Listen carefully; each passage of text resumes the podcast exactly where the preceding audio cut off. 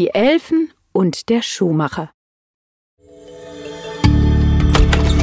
Es war in einem weit entfernten Land vor langer, langer Zeit. In einer düsteren und dunklen Nacht. Macht es euch bequem und die Rumpelgewumpelgeschichte kann beginnen.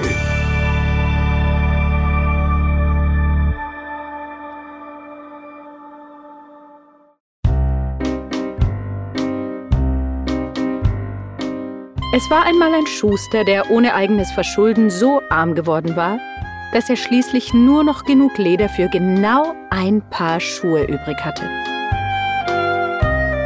Oh, mein liebes Weible, sagte er zu seiner Frau. Jetzt ist alles aus und vorbei. Nach dem letzten Perle gibt's kein Leder mehr. Keine Schuhe mehr, kein Geld mehr. Wir sind am Ende, mein Schätzle. Oje, oje. Hm, na ja, schau, irgendwie werden wir das schon schaffen, mein Lieber. Oder mach morgen einfach das letzte Paar fertig, ja? Am Abend schnitt der Schuster die Schuhe aus, die er am nächsten Morgen beginnen wollte. Dann legte er sich ins Bett, hielt die Hand seiner Frau und gemeinsam schliefen sie ein.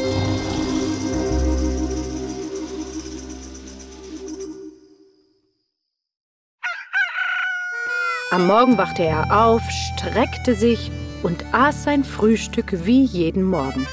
Es gab trockenes Brot mit heißem Wasser. Als er seine Werkstatt betrat, nahm er wie jeden Morgen seine Schürze vom Haken, sah aus dem kleinen Fenster, während er sie umband, und nach exakt zwei Schritten war er schließlich an seiner Werkbank. Gerade wollte er sich zur Arbeit niedersetzen, als sein Blick auf der hölzernen Tischplatte hängen blieb. Erstaunt starrte er darauf herab. Dort auf seiner Werkbank stand das Paar Schuhe, das er zugeschnitten hatte. Doch die Schuhe waren fertig gearbeitet. Ja, ja, sowas. Ich glaub's ja nicht. Ja, wie kann denn das sein? stotterte er. Er konnte es sich nicht erklären. Er hielt die Schuhe hoch, um sie genauer zu betrachten. Na, die sind ja perfekt, sagte er voller Bewunderung. Die Schuhe, die sind so sauber genäht, dass jeder Stich da ist, wo er nachgehört. Ein Schuhmachermeister wie ich hätte sie nicht besser machen können. Schätzle, rief er seiner Frau zu. Komm und guck dir das mal an. Du wirst Auge machen. Sie betrat die Werkstatt, sah auf die Schuhe und keuchte. Ha, ha, was für ein Meisterwerk! Wie hast du das Ding geschafft, sie so schnell fertig zu machen? Ja, ich war's it. Ich bin in die Werkstatt gegangen und die sind einfach da gestanden. Bevor sie noch weiter darüber rätseln konnten, klingelte es an der Ladentür. Ein Kunde, ein Kunde! rief seine Frau, eilte zur Tür und räumte dabei noch einige Dinge weg, um den Laden ordentlich aussehen zu lassen. Einen wunderschönen guten Morgen, Sir, sagte sie, als sie die Tür öffnete und ein elegant aussehender Herr mit Zylinder eintrat. Guten Morgen, Madame, sagte er und schaute sich um. Die Regale waren leer. Es war kein einziger Schuh zu sehen. Hm. Das tut mir schrecklich leid. Ich habe das hier für einen Schuhladen gehalten, sagte er.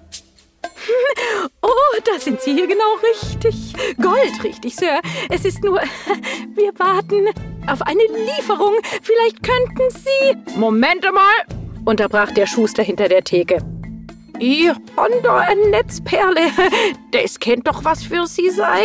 Und er hielt die mysteriösen Schuhe hoch. Grundgütiger, sagte der elegante Herr ehrfürchtig. So in etwa hätte ich mir die Schuhe ja vorgestellt, doch diese Schuhe übertreffen alle meine Erwartungen. Wie viel sollen sie denn kosten?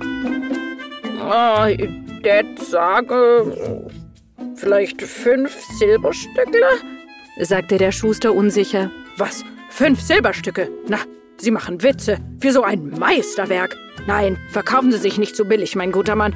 Ich gebe Ihnen zehn. Und das tat er. Er stapelte die Münzen auf den Tresen und eilte mit den Schuhen unter dem Arm davon, singend vor Freude.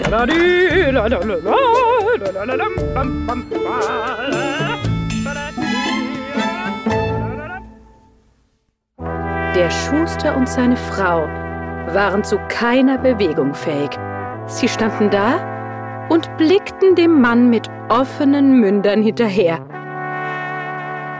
Der Schuster kam als erstes zur Besinnung. Zehn Silberstücke. Zehn, zehn, zehn Silberstücke. Zehn! Da, das ist ein Wunder, sagte seine Frau. Damit können wir genug Leder kaufen, um zwei Paar Schuhe herzustellen. Sofort eilte sie los, um noch mehr Leder zu kaufen. Und am Abend schnitt der Schuster das Leder zu.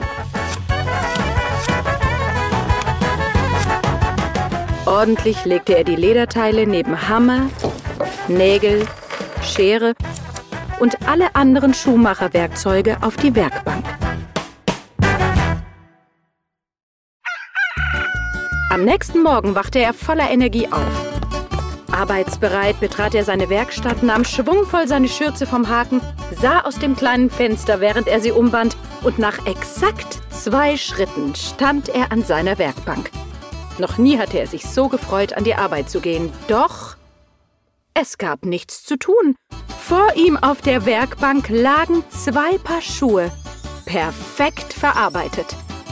Und innerhalb von Minuten klingelte es an der Tür und bevor das Schuhmacher-Ehepaar wusste, wie ihm geschah, hatte es weitere 20 Silberstücke in ihrer Kasse.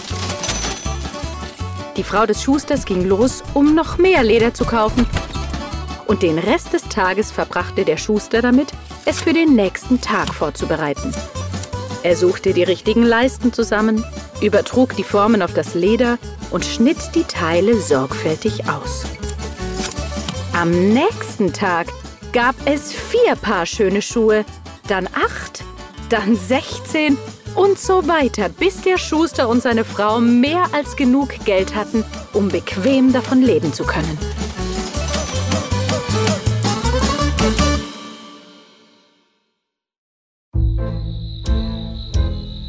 Eines Abends, kurz vor Weihnachten, als der Schuster bei seinen Leisten saß, sagte er zu seiner Frau, Weißt du was? Heit Nacht bleibet mir wach. Dann wisset mir endlich, was da jede Nacht passiert. War Mensch, machst mit? Oh ja, oh, das ist gut, das ist gut, das machen wir, sagte sie, und sie versteckten sich in einer Werkstattecke hinter dem Vorhang.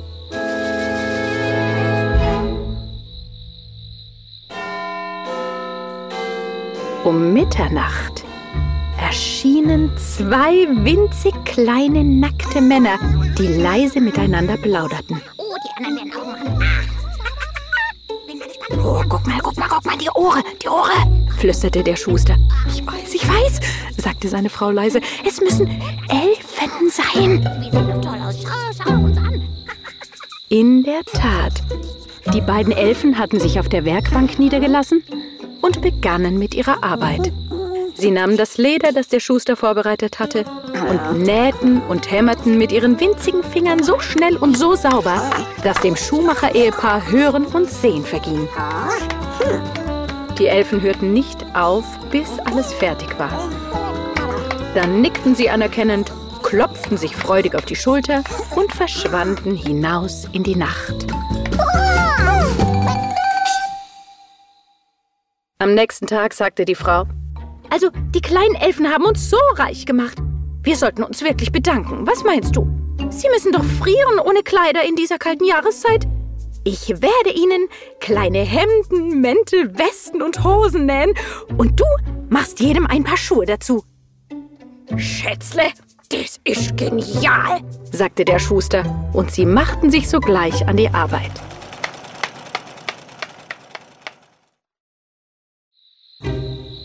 Abends legten sie ihre Geschenke auf den Tisch in der Werkstatt und versteckten sich, um die Reaktion der kleinen Elfen zu sehen.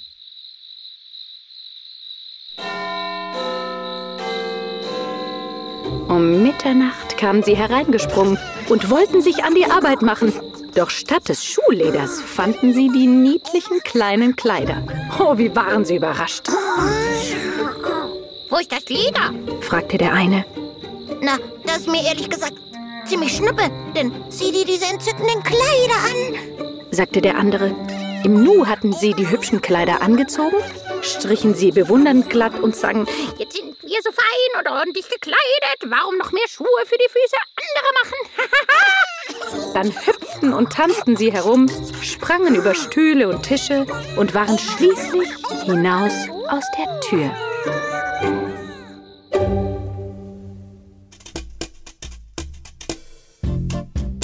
Sie kamen nie wieder zurück, doch die Schustersleute waren nicht traurig darüber. Sie brauchten sie nicht mehr.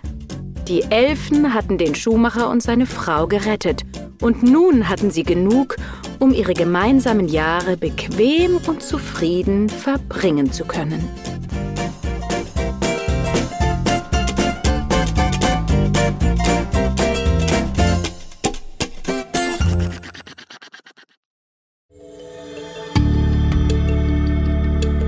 Das war eine Geschichte aus dem Rumpelgewumpel, gelesen von Anja Zirkel, produziert von BKFK Studio.